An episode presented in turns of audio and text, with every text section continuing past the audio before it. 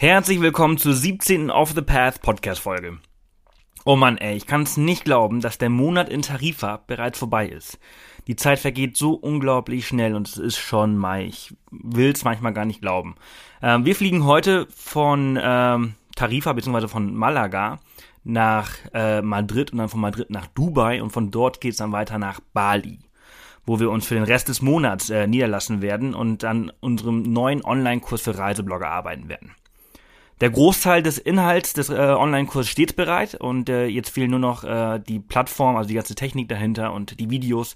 Dafür bin ich zurzeit extrem busy und äh, interview Hinz und Kunz über die verschiedenen wichtigen Themen beim Reisebloggen. Also da steht noch einiges an Arbeit. Und äh, ein Reiseblogger habe ich heute auch in der Leitung und zwar mein Kumpel Timo vom Bruder Leichtfuß.com, der gerade in seinem Haus äh, direkt am Fjord in Norwegen hockt und das Leben genießt im wahrsten Sinne des Wortes. Also super spannende äh, Folge. Äh, ich könnte mit Timo über tausende Themen sprechen, weil er auch echt viel rumgekommen ist und viele Abenteuer erlebt hat. Er hat schon per Anhalter durch die Weltmeere ist er gesegelt, ist von Deutschland über oder ich oder Holland, ich weiß es gar nicht ganz genau, ähm, als Hilfskraft äh, bis ins Mittelmeer gesegelt und ständig äh, ist er auch als Hitchhiker irgendwo unterwegs. Also bevor er dann nach Norwegen gezogen ist, war es echt wirklich, wirklich schwer zu wissen, wo er gerade ist und wie er unterwegs ist. Also total verrückter und sympathischer Typ. Und deshalb freue ich mich umso mehr, dass er heute Zeit gefunden hat und äh, wir über Norwegen, seinem neuen Zuhause sprechen können. Ein super cooles Land, mit dem ich tolle Erinnerungen verbinden. Äh, und ja, auf geht's äh, mit Norwegen und Timo.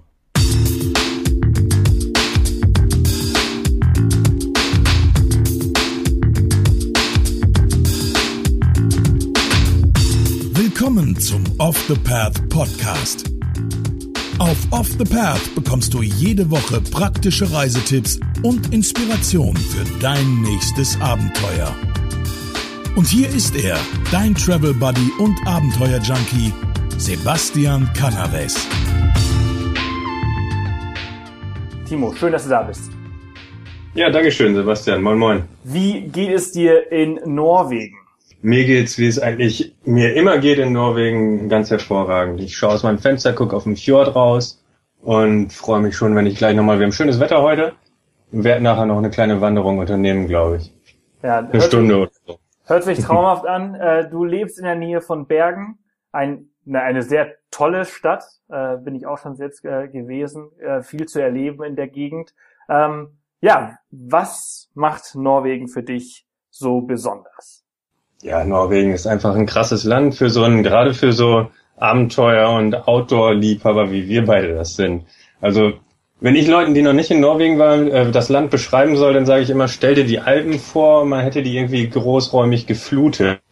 Und dann gucken hier überall noch so Berggipfel aus dem Meer raus. Und man hat hier alles vor Ort. Ne? Man hat so an einer Stelle, also wie gesagt, zehn Meter von mir entfernt ist der Fjord. Und wenn ich in die andere Richtung gucke, da sind Berge, die hier, hier in der Gegend so sechs Meter, 600 Meter hoch sind. Und die im Moment auch noch schneebedeckt sind. Aber also man hat hier auf kleinem Raum echt so die ganze Palette vom Kajak und Booten, Angeln draußen im Fjord bis zu Skifahren oder Wandern, was auch immer, Klettern, was alles so ansteht. Also für so Outdoor-Liebhaber ist es einfach ein perfektes Land.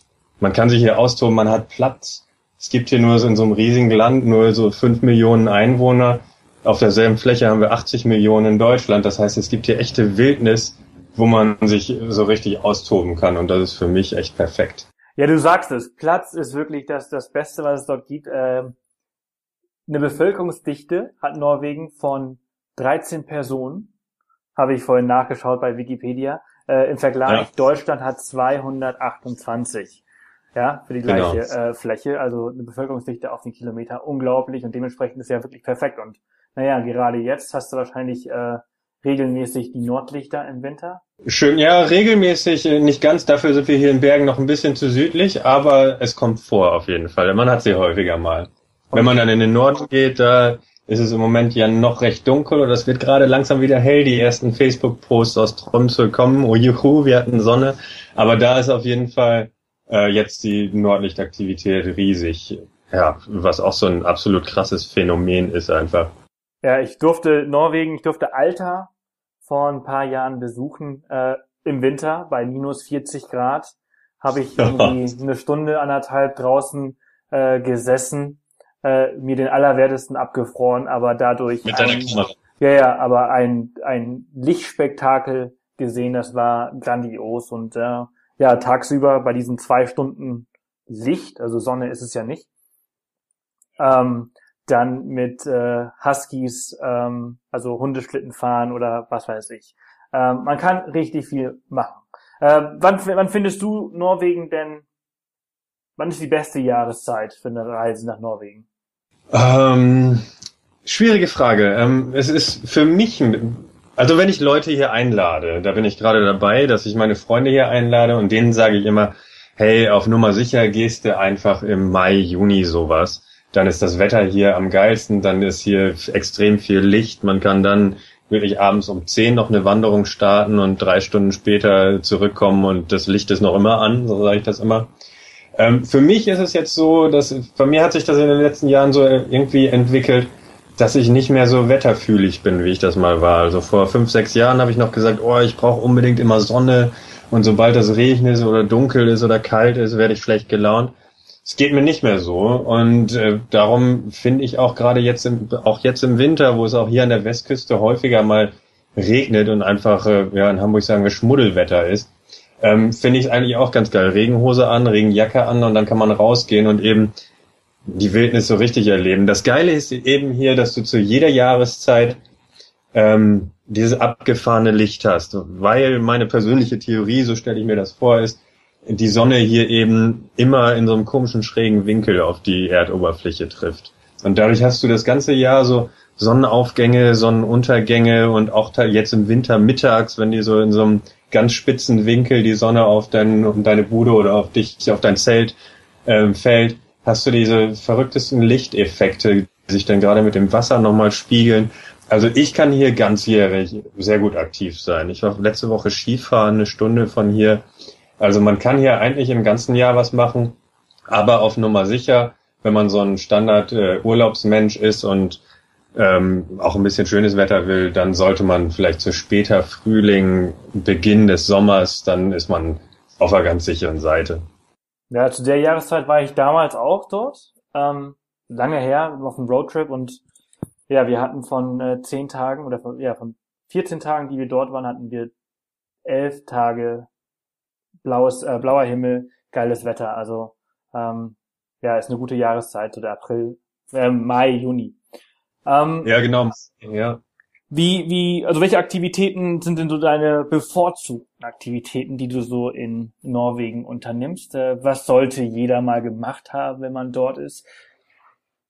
Also für mich gehört, wie ich gerade schon anklingen lassen habe, also so Wandern ist für mich gehört für mich hier absolut zum Alltag einfach. Also das ist sowas, was ich jetzt, wenn ich jetzt irgendwie in ein, zwei Stunden Feierabend mache, dann gehe ich nochmal raus für ein, zwei Stunden und laufe nochmal auf den nächsten Berg rauf und gucke mir den Sonnenuntergang an, nehme meine Kopflampe mit und danach komme ich dann nach Hause und habe einen schönen Feierabend. Also das ist so ein Standardding, wo ich immer denke, hey, wenn du nach Norwegen kommst, dann musst du schon die Wanderschuhe einpacken. Das auf jeden Fall. Und dann gibt's äh, noch eine Menge andere Aktivitäten. Ich bin jetzt gerade auf der Suche, werde mir demnächst einen Kajak kaufen wahrscheinlich, weil es einfach hier in den Fjorden mit den Inseln, man hatte hier auch irgendwie vor der ganzen Küste, ja, 100.000 hätte ich fast gesagt, aber wirklich zig Inseln, kleine Inseln, große Inseln, teilweise unbewohnte Inseln mit kleinen Stränden. Die kann man mit dem Kajak ganz wunderbar erkunden. Und dazu, ja, die eigentlich, wie ich eingangs gesagt hatte, die ganze Palette des Outdoor-Sports. Ne? Also man, man kann hier in der Gegend auch gut klettern. Ich habe jetzt meinen Klettergurt äh, schon mal wieder rausgesucht, weil sich gerade irgendwie alles nach Frühling hier anfühlt. Ich fürchte, es ist noch nicht ganz so weit. Aber ja, klettern auf jeden Fall. Ähm, Skifahren war ich letzte Woche noch. Also man kann hier wirklich alles, was draußen passiert, äh, kannst du hier machen. Und du solltest, wenn du in Norwegen bist, meiner Meinung nach auf jeden Fall so viel Zeit wie möglich draußen verbringen. Ja, und apropos, jetzt weil wir beim Thema Zeit sind, äh, was ist denn so die perfekte Länge für so eine Norwegen-Reise? für immer. Ja, schon wieder. schon wieder so eine tricky Frage, Sebastian. Also ich bin gerade hierher gezogen zu dem Thema. Nein, ähm, also ich würde mir schon eine gewisse Zeit mitne äh, mitnehmen. Also so für so ein, man kann hier auch schöne Wochenendtrips machen, klar. Aber wenn man die ganze Palette erleben will, dann sollte man eigentlich sich schon zumindest 14 Tage Zeit nehmen. Was man auch leicht vergisst aus Deutschland heraus ist, dass ähm, Reisen hier ähm, ein bisschen anders ist, als man das so vom Kontinent, wie die Norweger sagen, kennt. Ähm, man hat hier einfach wegen der Berge und der Fjorde nicht so perfekt ausgebaute Autobahnnetze, wie das in Deutschland oder eigentlich in ganz Europa der Fall ist, sondern das sind viel Serpentinstraßen, kleine Straßen, schmale Straßen, wo dann so alle 500 Meter so eine kleine Bucht kommt, ähm, damit, äh, falls mal Gegenverkehr kommt, was selten der Fall ist, aber dass man mal ausweichen kann, weil die Straßen nur einspurig sind.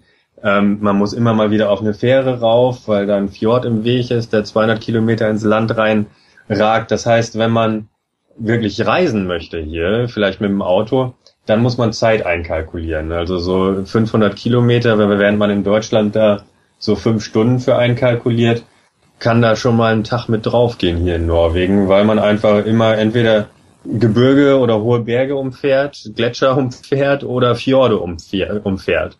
Und darum, wenn man wirklich in das ganze Land erkunden will, dann muss man ein bisschen mehr Zeit einplanen. Ja, stimmt. Also man, man muss dabei sagen, wenn man ähm, zwei Wochen macht, ähm, dann kann man wahrscheinlich auch nur eine Region erkunden. Also ich weiß noch damals, wir sind äh, auch mit dem ähm, mit der Fähre von, ich weiß nicht, Nord, Norddänemark bis nach äh, Bergen oder nach Stavanger gefahren und dann halt diese Region für zwei Wochen erkundet. Stavanger bis nach hinter Bergen runter. Ähm, und auf einer anderen Reise habe ich dann irgendwie Tromso und dann den Rest des Landes im Norden gemacht. Ähm, das ist vielleicht ein ganz wichtiger Tipp für die Reiseplanung. Das, sind auch, das ist auch so eine klassische Frage, die ich häufiger bekomme von meinen Bloglesern die erzählen mir dann, ja, sie wollen irgendwie zehn Tage Norwegen machen und würden gerne einen Roadtrip von Oslo bis ans Nordkap machen oder so. Und da muss ich denen dann immer sagen, ähm, klar, kannst du machen, aber dann wirst du nur im Auto sitzen. Also generell sollte man sich hier, glaube ich, wenn man, wenn man nicht gerade monatelang Zeit ist und Reiseblogger ist wie wir, dann sollte man ähm, sich auf eine Region möglichst eng auch ähm, beschränken das ist auch kein Problem, weil eben, wie ich eben sagte, die Landschaft so vielseitig ist und man hat auf kleinem Raum so viel und so viele unterschiedlichste Aktivitäten kann man hier machen, dass das kein Problem ist, sich hier zu beschränken. Man sollte auf jeden Fall nicht die Illusion haben, dass man innerhalb von zwei Wochen das ganze Land erkunden kann, wie das in Belgien oder Holland geht. Ja, es sind auch ganz andere Dimensionen und wie du halt schon sagtest, äh, es sind viele Berge im Weg. Genau, genau. Ist halt ähm, viel Natur. Ne? ja, ja, genau. Eins, äh, also Abenteuer Mecker Norwegens, äh, Voss. Ja. Ähm, kann man, kannst du da ein bisschen was zu sagen? Was kann man da so alles machen? Ich war damals für zwei, drei Tage dort, habe eine richtig geile Downhill-Biking-Tour äh, gemacht, ähm, von ganz oben mit dem Zug hoch, Fahrrad runter. Aber ja, ich habe nur eine Sache gemacht von vielen, die man dort machen kann. Ja, Voss ist ja so eineinhalb, zwei Stunden östlich von Bergen, also ins Landesinnere rein. Und das ist auch so ein Round the Year ähm. Also im Winter ist da Skifahren, Snowboardfahren, die ganzen Wintersportarten sind da ganz groß. Ich meine, man kann auch da Eisklettern zum Beispiel. So was Verrücktes, wo ich in letzter Zeit immer dran denken muss und immer denke, man, das müsste, musst du auch mal machen. Im Sommer Downhill, man kann da raften, also äh, so Rafting-Trips machen ich weiß gerade gar nicht, wie der Fluss heißt, aber ähm, Voss ist auf jeden Fall eins der absoluten, also für so Ferien einfach der, der Meckers, wo du die komplette Bandbreite erleben kannst. Ja, also das, das ist das, was ich jetzt so mag an, an Norwegen, ja, ist halt dieses, ähm, naja, diese unglaubliche Natur, die du halt dort, aber halt eigentlich überall hast, aber halt auch diese tollen kleinen Orte, die sehr romantisch sein können aber halt eben auch dieses Stadtfeeling, was du halt in Bergen, Stavanger, Tromsø. Ja, und äh, Voss ist jetzt auch äh, in so ein spezieller Fall, weil da haben die wirklich ähm, äh, in den letzten Jahren dran gearbeitet, dass das wirklich auch ein, ein Touristen, eine Touristengegend wird. Äh, insofern, dass die da die Angebote ausgebaut haben. Also man hat jetzt ja, wenn man in Urlaub fährt, jetzt kein Raftingfloß dabei oder so.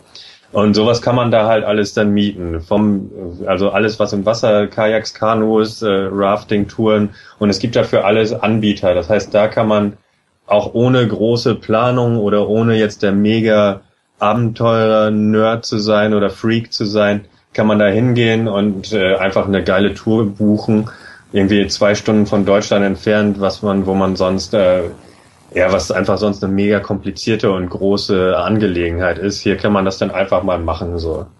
Ja. Das ist halt ja. da in Voss jetzt speziell so, ähm, ja, das, das Besondere oder das äh, Praktische einfach, dass dafür sämtliche, die Outdoor-Anbieter, die Tourenanbieter, die konzentrieren sich da so.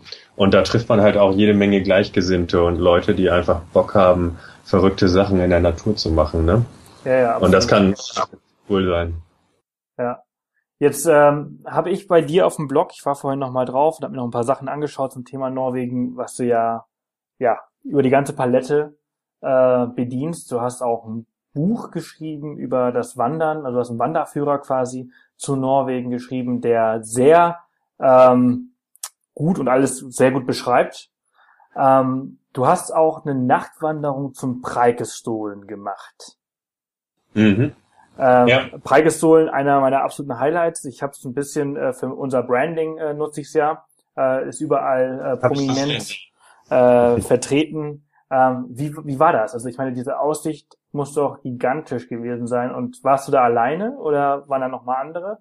Ich war da mit äh, zwei anderen unterwegs. Äh, äh, ein Norweger, der in Stavanger wohnt und noch eine andere Touristin. Da sind wir da zu dritt, haben uns verabredet und sind da, hochgelaufen. Ähm, ja, das ist eigentlich so ein klassischer Fall. Der Preikistolen ist ähm, eines der Highlights, irgendwie, wie du gerade gesagt haben, äh, hast, sehr erfolgreiche Reiseblog-Podcasts, äh, machen das zu ihrem Logo oder nutzen das fürs Branding. Na, es gibt halt, ähm, das ist so einer der Hotspots hier in Norwegen, weil es eben so ein verrückter Platz ist. Eine riesige Felskanzel, die irgendwie ähm, eine Fläche hat von 30 mal 30 Meter und wenn du da an den Rand läufst, dann guckst du plötzlich 600 Meter in die Tiefe. Dementsprechend ist da halt viel los im Sommer gerade tagsüber, ähm, weil Leute das Foto kennen, das Foto irgendwo gesehen haben und sagen, jo, da möchte ich gerne mal hin. Und ich hatte mir da dann, das habe ich schon an anderen Orten auch häufiger mal gemacht, an solchen Plätzen, da breche ich dann halt mal gerne nachts auf, stelle mir dann auch, auch wenn ich ein, eigentlich ein Langschläfer bin, stelle mir dann um ein Uhr nachts den Wecker und laufe da hoch und kalkuliere das dann so, dass ich da dann am Preikistolen, da kam ich halt an und man sah so die ersten Sonnenstrahlen, so die Sonne ganz langsam schaute, lugte die so über dem Horizont hinweg und wir haben den Gaskocher angeschmissen und uns äh, Pfannkuchen gemacht. Ja? Und dann haben wir da gesessen und uns auf den Sonnenaufgang konzentriert und waren halt völlig alleine dort, wo eigentlich auch mal 100 Leute auf der Kanzel sind. Und also das ist einfach ein unbeschreibliches Gefühl, wenn du an so einem Ort sitzt, der Lysefjord ist auch so ein riesiger Fjord, der da, ich weiß nicht, 100 Kilometer oder noch mehr ins Inland, ins Gebirge sich reinschlängelt und du siehst den hinter dieser Felskanzel und dann am Ende des Fjords, wo er irgendwann enden muss, da schaut dann die Sonne empor und dann hatten wir auch noch so tolle Wolken und äh, so einen roten Sonnenaufgang. Also das ist, du merkst, ich werde ganz aufgeregt, wenn ich davon spreche, weil das echt einfach ein fantastisches Erlebnis war. Und auch sowas, wo man einfach so sagen kann, das ist auch irgendwie, solche Geschichten erzähle ich gerne. Man kann auch Sachen, wo schon viele gewesen sind, wo die meisten Leute irgendwie, die gerne reisen oder die schon mal mit dem Gedanken Norwegen gespielt haben, so ein Bild von dem Kopf haben. Man kann die dann noch immer ein bisschen anders erleben und denken und da so ein ganz persönliches Highlight, so ein persönliches Erlebnis draus machen, indem man einfach nur ein paar Stunden früher aufsteht und sich äh, einen Pfannkuchenteig einpackt. Also das sind so ganz äh, ganz einfache Dinge, die sowas dann zu so einem zu einem ganz äh, besonderen Highlight machen können. Absolut. Also es, ich, ich möchte jetzt auch, ich packe jetzt meine Sachen und komme vorbei, dann gehen wir da hoch, ne? Ähm, ja, komm. Morgen also, früh um eins. Also Wecker. das hört sich wirklich traumhaft an. Ähm, ich hatte das Glück, als ich dort war, war fast gar nichts los, ähm, was wahrscheinlich eine Ausnahme war. Ähm, aber ich stelle mir das nochmal Klassen besser vor, äh, so wie du das beschreibst. Ähm, wie ist das denn mit dem, also das heißt, Thema Sicherheit ist es eigentlich nicht wirklich, aber ähm, kann man als normaler Reisende, der jetzt vielleicht nicht unglaublich begabt ist beim Wandern, sondern einfach irgendwie alles immer ein bisschen macht, ähm, das auch einfach so machen? Das kann man auch einfach so machen, auf jeden Fall, ja. Also ähm, gerade der Preikestolen zum Beispiel, da ist eine ganz schöne Story, an der ich auch gerade dran, dran bin. Die Norweger fliegen sich hier Sherpas aus Indien, aus dem Himalaya ein, die ähm, die Wege, die, die halt touristisch genutzt werden oder touristisch vermarktet werden, ähm, verbessern und aufbauen. Und das ist am Preikestolen auch gerade vor zwei oder drei Jahren passiert. Das heißt, äh, die haben da einen sehr, sehr guten Wanderweg, ähm, der auch an den Stellen, wo irgendwie, wo es nah am Abgrund äh, entlang läuft oder so gesichert sind. Das heißt, da sind entweder Ketten gespannt, an denen man sich festhalten kann, oder es ist auch ein Gelände da. Und das sind dann keine verrückten Aufstiege, sondern das geht halt über Stufen und das ist schon so gemacht, dass das, ähm, dass das einfach jedermann machen kann. Und äh, dazu gibt's dann für so einen Norwegen-Trip gibt's halt auch so, es gibt halt auch da wiederum die ganze Bandbreite hier. Man kann sowas, was ich nachher jetzt machen werde, das ist eine ganz einfache, das ist für mich eher ein Spaziergang als eine Wanderung, weil ich jetzt viel und zu Fuß unterwegs bin. Und man hat trotzdem immer wieder einen tollen Ausblick und es ist nicht so mega anstrengend. Also man braucht da nicht die mega Kondition für. Und das geht dann natürlich hoch bis in Richtung Extremabenteuer. Man kann auch mit ähm, mit Seilen gesichert über Gletscher wandern und dann wird es so ein bisschen verrückt. Aber es gibt hier die ganze Palette und man kann eigentlich auch, eigentlich sogar auch als untrainierter Mensch, äh, kann man hier tolle Outdoor-Aktivitäten finden, die man problemlos meistern kann. Gerade da am Preikestolen erzählte mir der, ähm, der Norweger, der bei uns war, dass er letztes Jahr äh, mit einem Mädchen unterwegs gewesen wäre, eine Japanerin, die den ganzen Weg in Chucks gemacht hat. Er meinte, ja, die wäre ein bisschen am Jammern gewesen und hätte das äh, bereut, dass sie das in Chucks machen musste und keine Wanderschuhe dabei hatte, aber sie ist trotzdem angekommen und da hochgekommen und wieder runter, ja. Also es sind schon äh, für, für jedermann einfach äh, äh, Aktivitäten hier, die man machen kann und Spaß haben kann. Ich hoffe, niemand von unseren Zuhörern hier äh, wagt das auch in irgendwie nee. Chucks. Das muss ich da, macht es nicht in macht es nicht in Chucks. Es macht mehr Spaß in Wanderschuhen. Also Wanderschuhe gehören zu Norwegen einfach dazu. Da muss man das Geld einfach in die Hand nehmen und gute Wanderschuhe kaufen. Die, das zahlt sich einfach auf jeden Fall aus. Auch nicht irgendwie in Joggingschuhen oder so loslaufen. Nee, nee, also es ist eh so, ein paar Wanderschuhe sind ja sowieso eine lohnende Anschaffung. Kann man ja in die nächsten zehn Jahre benutzen, nicht ja. nur in Norwegen. Ja. Aber das ist halt eben das, ne, was ich halt an, an Norwegen so klasse finde, und das hast du gerade auch gesagt, dass zum Beispiel äh, Gletscher äh, erwähnt. Ne? Du kannst halt im Sommer kannst du äh, Kajaken gehen morgens, dann kannst du mittags äh, einen, einen kleinen Spaziergang äh, machen und äh, nachmittags auf den Gletscher hochkraxeln. Äh, Habe ich also einen ja. Tag gemacht. Äh, und es ist eben diese, dieser, diese, diese Verbindung, die du mit der Natur hast. dieses Grün in Norwegen ist grüner als in jedem anderen Land. Und das Blau ja, ja, des Himmels so ist auch blauer als in Deutschland. Ja. Drüber kront halt das leuchtende Weiß der Gletscher. Es ist schon, ja, man hat so ganz viel, ständig diese, ich muss hier, wenn ich unterwegs bin in der Natur, habe ich immer meine, meine Kamera dabei und greife ständig an die Kamera und denk, oh, schon wieder so ein Postkartenmotiv. also das ist ja klassisch einfach Norwegen. Man hat immer diese traumhaften Farben und Motive und so Gegenden, wo man denkt, Mann, das gibt's doch nicht. Wo läufst du hier eigentlich gerade herum? So. Ja, also für mich war eine dieser, dieser Erinnerungen, die ich jetzt noch an, an diese Reise, diesen Roadtrip durch, durch Norwegen habe, war am Geiranger Fjord. Da haben wir uns, wir waren zu dritt, also ich und zwei Freunde aus der Uni. Und dann haben wir uns einfach äh, drei Kajaks äh, geliehen und sind den Geiranger Fjord quasi raus äh, äh, gepaddelt und dann einfach irgendwo angehalten und auf so eine Hütte hochgelaufen, hatten perfekte Aussicht auf diese, äh, wie heißen die, sieben Geschwister oder sieben Schwestern, dieser Wasserfall. Das ist ja auch, ja genau, dieser, ja. Und äh, ich habe dort mit meinem äh, Taschenmesser äh, irgendwie äh, ein bisschen Obst äh, zusammengeschnitten. Wir haben uns ein paar äh, Stullen gemacht und es war einfach traumhaft. Und es war weit und breit kein Mensch. Die waren nämlich alle äh, in Geiranger selbst von, von der, von der Kreuzfahrtfähre. Und äh, es war traumhaft. Es war einfach total klasse. Ja, und da hast du jetzt gerade auch so zwei typisch norwegische Phänomene angesprochen. Einmal dieses äh, Tourmat nennt man das, diese Stullen, die man irgendwie so in Deutschland, ich verbinde damit immer Kindheitserinnerungen, aber die Norweger, wenn die in die Natur gehen, dann haben die immer so ein paar Butterbrote dabei im Rucksack. Und es ist ja, das ist ja so ein Phänomen, genauso wie eben mit meinen Pfannkuchen. Wenn du irgendwo dann zwei Stunden hingelaufen bist, gewandert bist, vielleicht ein bisschen dich angeschwitzt hast und waren alles ein bisschen anstrengend, so eine einfache Butterbrotstulle mit ein bisschen Käse drauf. Schmeckt ja so genial. Und wenn man dann noch auf die sieben Schwestern, so sieben Wasserfälle, die da parallel den Berg runterrauschen, ähm, guckt, dann denkt man einfach, ey, was brauchst du mehr? Das ist so geil einfach.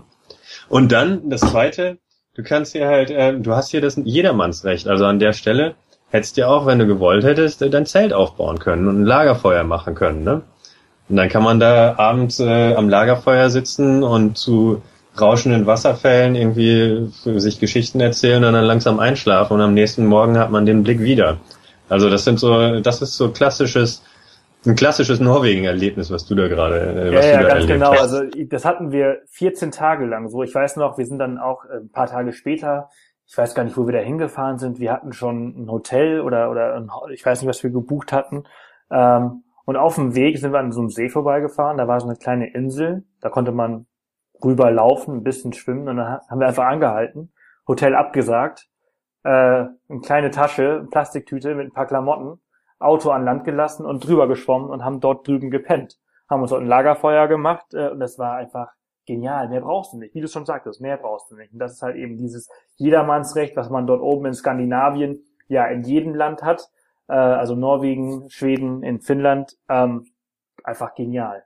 Ja, genau. Ja. Man kann hier halt irgendwo, und das kennt man gerade als Deutscher auch überhaupt nicht, weil in Deutschland ist man überall, wo man irgendwie auch in die Natur reinläuft, ähm, ganz schnell merkt man, dass man dann doch wieder irgendwelche Leute stört oder dass man hier kein Feuer machen so, sollte oder dass man hier jetzt, dass irgendjemandem das gehört, der nicht möchte, dass man da campt. Und das äh, passiert dir hier halt nicht. Es ist auch im Gegenteil so, dass es mir beim ersten Mal, auch auf einem Roadtrip in Norwegen, ähm, kam mir das immer ein bisschen komisch vor, dass wir an der Straße stehen geblieben sind und Leute gefragt haben, hey, sag mal, wo gibt's eine schöne Stelle? Da vorne habe ich gesehen, in meiner Karte muss ein See sein. Weißt du, ob es da eine schöne Stelle zum Campen gibt? Und die Norweger sagen dann, oh ja, da fährst du da hinten rechts rum und da ist eine super schöne Stelle, da müsst ihr unbedingt campen. In Deutschland kenne ich das, wenn man wild campen will, muss man das immer ganz heimlich machen, darf sein Zelt erst abends im Dunkeln aufbauen. Aber das darf ich jetzt ja gar nicht erzählen, weil es ja in Deutschland verboten ist eben. Und ja. ja, aber das ist halt äh, so der Unterschied, dass hier auch das so das ganz Normale ist und dass auch die die Norweger selber das so ähm, wie sagt man dann appreciaten, also die äh, wertschätzen das so, dass äh, man die Natur nutzt und dass man die ja eben auch äh, wertschätzt und lieb hat und dass man sich mit der Natur beschäftigen will und die Natur genießen will. Und die motivieren auch die Leute wirklich, geht dahin. Nehmt euren Müll gefälligst mit, ganz wichtig, damit das jedermanns auch bleibt. Wartet, bis das Feuer ausgeht, bevor ihr weitergeht. Aber wenn man sich vernünftig verhält, kann man hier die Natur einfach nutzen. Was man so von so einer dicht besiedelten Gegend wie Deutschland gar nicht so richtig mehr gewöhnt ist. Ja, ja, das ist das Tolle, also das ist das Tolle an diesem Land und an der Mentalität der Menschen. Ähm, aber diese ganzen Abenteuer äh, und Erlebnisse, die kommen oftmals, jetzt das Wildcampen vielleicht nicht, aber ähm, alles andere wie Kajak ausleihen und so weiter mit einem Preis. Ja, leider. Und ja. Äh, dieser Preis ist in Norwegen sehr hoch. Ähm, mein teuerstes Bier habe ich damals, glaube ich, in Bergen äh, getrunken für 12 Euro. Mhm. Ähm, ja, grundsätzlich trinkt kein Bier in Norwegen. ja, genau. Öl heißt das, ne? Ja, Öl, genau. Öl, Öl ist Bier. Ja. Ähm, ja, also kannst du da, so was kosten denn diese Aktivitäten so im Durchschnitt? Was kostet denn zum Beispiel Skifahren letzte Woche oder ein, Kajak ausleihen oder ähm, eine Wanderung mit einem Guide oder ja? Ähm, ja, es äh, wird einfach teuer. Du kannst dir bei allem sagen, es sind, wenn du nach Norwegen reist, musst du dich so ein bisschen darauf einstellen, dass dass du Geld ausgeben wirst. Das äh, kann dann immer, das kann dann auch schnell mal schmerzhaft werden. Also so ein Skipass, was habe ich ihm bezahlt letzte Woche? 35 Euro für den Tag oder so. Das ist günstiger es als in Österreich. Ist es so, ja, ja, war auch jetzt nicht das populärste Skigebiet und war auch nicht der geilste. Also, ähm, du gibst hier einfach Geld aus, das kann man pauschal sagen. Äh, wichtig ist, ähm, was ich immer den Leuten sage, man darf sich von den Preisen nicht so erschrecken lassen. Man darf, man muss so ein bisschen berechnen, hey, ich bin hier in Norwegen und ich kann hier den ganzen geilen Scheiß machen. Sparen kann man dann an solchen Stellen wie zum Beispiel, wie ich eben sagte, gerade wenn man im Sommer hier ist, an der Unterkunft. Ähm, du musst in der Unterkunft, du kannst dir, wenn du mit einer Gruppe am besten unterwegs bist, mietest du dir irgendwo eine Hütte, wo es einen Holzofen gibt und da gehst du halt zum Pennen hin und den Rest der Zeit bist du draußen. Da kannst du halt richtig Kohle sparen. Also ich bin hier immer der Meinung, du musst hier nicht in ein teures, schickes Hotel gehen, weil äh, wenn du schlau bist, nutzt, nutzt du das eh kaum. Oder sagst es am Ende des Tages sogar ab, wie du das auf deinem Trip gemacht hast. Ja. Ähm, also das ist so ein so ein Sparfaktor, den man hier nutzen kann. Ansonsten ja, trink kein Bier. Äh, das ist einfach auch Zigaretten, äh, alles was so ja Alkohol sind so Sachen, solltest du hier einfach nicht tun. Wenn du 10 Euro für ein Bier bezahlst, selbst wenn du es im Supermarkt kaufst, kostet so ein Sixpack über 20 Euro. Ähm, das sind so Sachen, die sollte man hier sich einfach sparen. Vielleicht so ein kleines 03er Bier, so eine Dose packe ich mir manchmal in meinen Rucksack, so als Gipfelbier, um es dann besonders zu genießen. Aber ähm, man, wenn man hier auch auf einem Städtetrip, ich würde mir das ich würde mir versuchen, das zu sparen, dass du hier groß groß ausgehst mit Cocktails und sowas, weil dann reißt das echt ein fettes Loch in deine Reisekasse, was du am nächsten Tag äh, bereust, wenn du dir im Kajak leihen willst, was das Geld dann wirklich äh, noch viel mehr wert ist, meiner Meinung nach. Sehe ich ganz genauso wie du. Äh, diese ganzen Luxusgüter, die kann man sich zu Hause leisten. Ähm, sind eh nur Laster. Auch wenn sind eh nur Laster? Auch wenn ich die, ich bin ja kein Kostverächter, aber wenn ich, wenn ich einen Kneipenabend machen möchte will oder wenn ich äh, feiern gehen will, dann weiß ich, ey, dafür bist du am besten in Berlin zum Beispiel. Das muss ich nicht in Bergen machen, sondern in Bergen habe ich eben äh, sieben Hausberge vor der vor der Tür und äh, äh ein zwei Fjorde eigentlich, äh, die ich erkunden kann. Das ist, das sind halt Sachen, die sich hier deutlich mehr lohnen. Und dann muss man sich auch nicht den Urlaub dadurch verderben lassen, dass man äh, in der Bar auf die aufs Menü guckt und denkt und die ganze Zeit am Umrechnen ist, oh Gott, wie viel sind jetzt 100 norwegische Kronen? Ach scheiße, das sind 10 Euro fürs Bier. Mann, ja, leiste ich mir jetzt wenig. Also man lässt sich davon nur die Laune verderben. Man sollte da auf jeden Fall den Fokus ein bisschen von wegnehmen, wenn man hier ist. Ja, absolut. Bier in Berlin und in Bergen sollte man unbedingt auf den Markt gehen und die äh, äh Schrimpsbrötchen, äh, also die Krabbenbrötchen probieren. Ja, genau. Denn die sind genau. super lecker. Super. Äh, du, ich könnte stundenlang über Norwegen reden. Ich muss auf jeden Fall wieder zurück, merke ich gerade. Lass uns diese Folge abschließen mit einer letzten Frage. Welcher Moment ist dir besonders in Erinnerung geblieben? Ach, ähm, welcher Moment? Da muss man sich immer so. Ich habe noch eine andere Nachtwanderung gemacht, die ging zu Trolltunga. Das war die Trolltunga ist ähm, ein ähnlicher Spot wie der Preikestolen, nur noch viel weiter weg von der Zivilisation. Also da läuft man echt so fünf, sechs Stunden hin. Und auch da bin ich zum Sonnenaufgang gewesen. Das war ein so Moment, der krass abgefahren ist. Also das ist so ein Felsen, der ist nur so etwa zehn Meter lang und vielleicht, mh, hm, sagen wir, fünf, sechs Meter dick. Und diese Zunge ragt halt so über, ähm, über diese Landschaft. Also in der Nähe gibt es da den Folge Vonner ähm, Gletscher, der da geleuchtet hat im Sonnenaufgang. Das war so ein Moment. Aber wir haben das gerade angeschnitten. Wenn man hier Nordlichter sieht, dann denkt man jedes Mal wieder, oh Mann, dass du das erleben darfst, das ist echt abgefahren. Also es ist schwer, sich hier auf einen so einen einzelnen Moment zu festzulegen. Aber man hat hier halt ständig diese Wow-Effekte. ja, das glaube ich. Also ich muss auf jeden Fall nochmal zurück. Timo, herzlichen Dank, dass du die Zeit genommen hast. Äh, wirklich äh, grandios. Das nächste Mal, wenn ich nach Norwegen komme, sage ich dir Bescheid, komme ich in Bergen vorbei auf eine Wanderung und kein Bier. Und, auf kein äh, Bier. vielen, vielen Dank. Sehr gerne. Ich äh, habe mir Spaß gemacht. So, dann wünsche ich dir jetzt noch einen ganz schönen Tag und eine tolle Wanderung später. Ja, danke dir. Dir auch noch einen schönen Tag. Bis bald. Tschüss. Bis bald. Wir sehen uns. Ciao. Das war die 17. Off the Path Podcast Folge. Na, wenn Timo Norwegen gerade nicht schmackhaft gemacht hat, dann weiß ich auch nicht. Lin und ich werden dieses Jahr auf jeden Fall noch nach Norwegen gehen. Die Frage ist, wann? Wir haben noch so ein kleines Sommerloch, das wir noch füllen wollen, oder aber im Winter, um die Nordlichter zu sehen. Das habe ich schon einmal gemacht, da war ich in Alta, ganz weit oben im Norden von Norwegen. Das war phänomenal, auch wenn scheiße kalt war. Damals waren irgendwie minus 35 oder minus 40 Grad und ich habe mir den A, den allerwertesten, abgefroren, während ich Bilder von den äh, Nordlichtern gemacht habe. Aber es war unglaublich cool. Vielleicht hole ich das Ganze nochmal nach und nehme Line diesmal mit. Letztes Mal habe ich es alleine gemacht. Und ja, planst du jetzt auch eine Reise nach Norwegen? Äh, ich hoffe es mal. Äh, hinterlass gerne einen Kommentar unter dieser Podcast-Folge im Blog. Und Links äh, zu Timos Blog, äh, bruderleichtfuß.com, findest du heute wie immer in den äh, Show Notes auf dem Blog. Und äh, wenn dir die Folge gefallen hat, du Anmerkungen hast oder eine Empfehlung für ein Thema, das ich an bzw. besprechen soll, dann äh, hinterlasse einfach einen Kommentar im Blog oder eine Bewertung auf iTunes oder schreib mir einfach an podcast at offthepath.com. Ja, jetzt bin ich mir gerade noch gar nicht sicher, wen ich nächste Woche als Gast habe, aber vielleicht schaffe ich es, äh, die Podcast-Hörerin Wiebke äh, über ihre Abenteuer in Ghana zu interviewen. Das wäre auf jeden Fall spannend. Ähm, wir werden sehen, wie das klappen wird. Und ja, bis dahin wünsche ich euch eine tolle Woche und bis bald.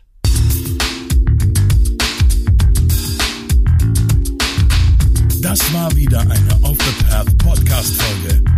Erzähl auch deinen Freunden von diesem coolen Podcast-Kanal und hinterlasse eine Bewertung auf iTunes. Nächste Woche kommt die nächste spannende Folge. Bis dahin, mach jeden Tag zu deinem Abenteuer.